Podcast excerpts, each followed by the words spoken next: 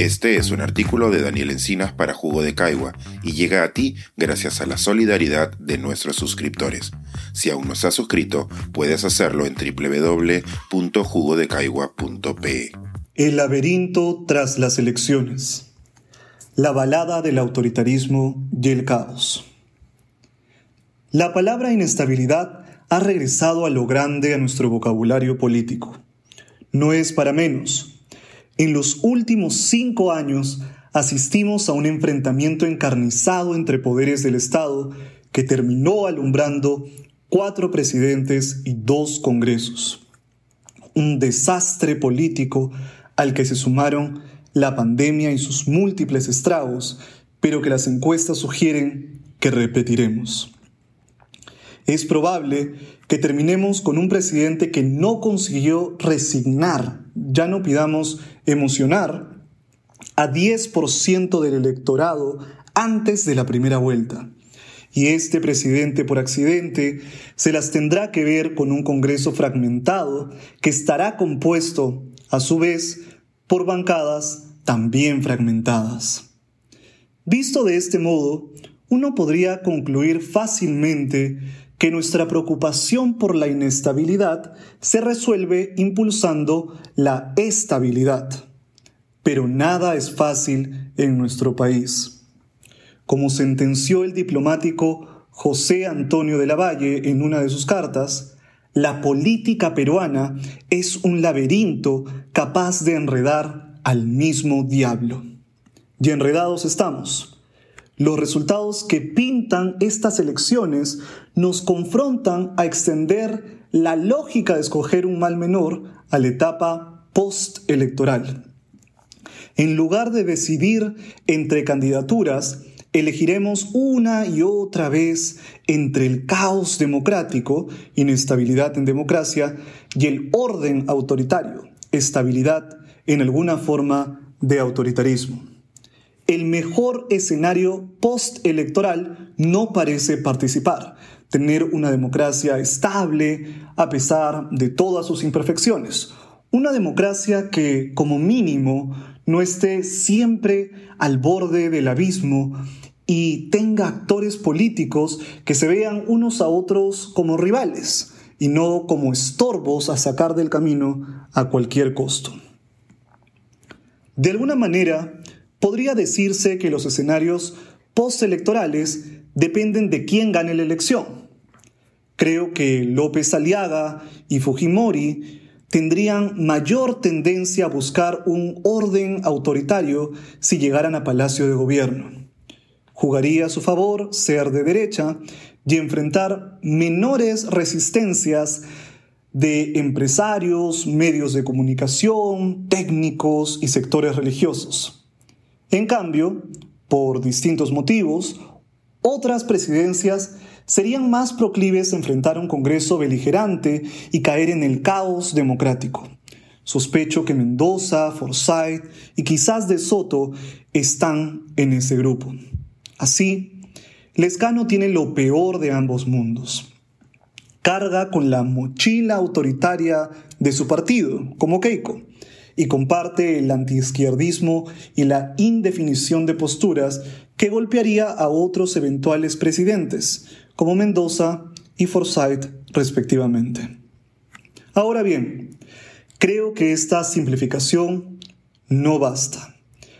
Para ilustrar las dimensiones del laberinto y sus enredos, pensemos en nuestra última intentona autoritaria, la presidencia de Manuel Merino.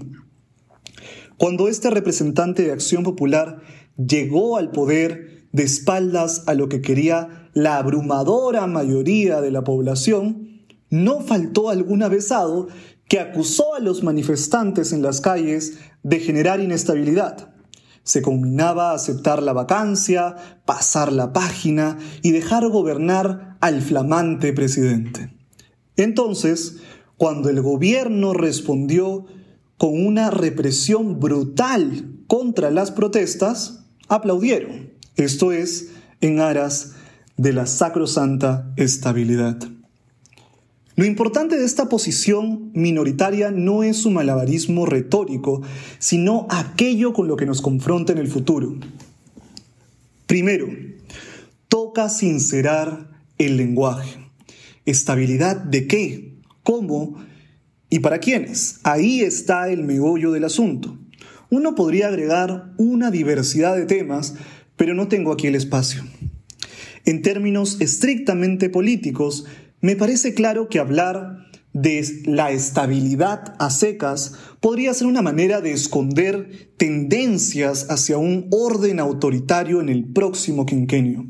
Por eso, he preferido hablar de la estabilidad con adjetivos.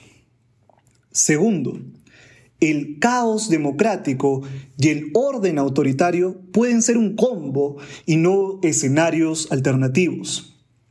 Viene a la mente aquella historieta en donde un líder autoritario se acerca a una multitud y le propone dos alternativas, o nosotros o el caos.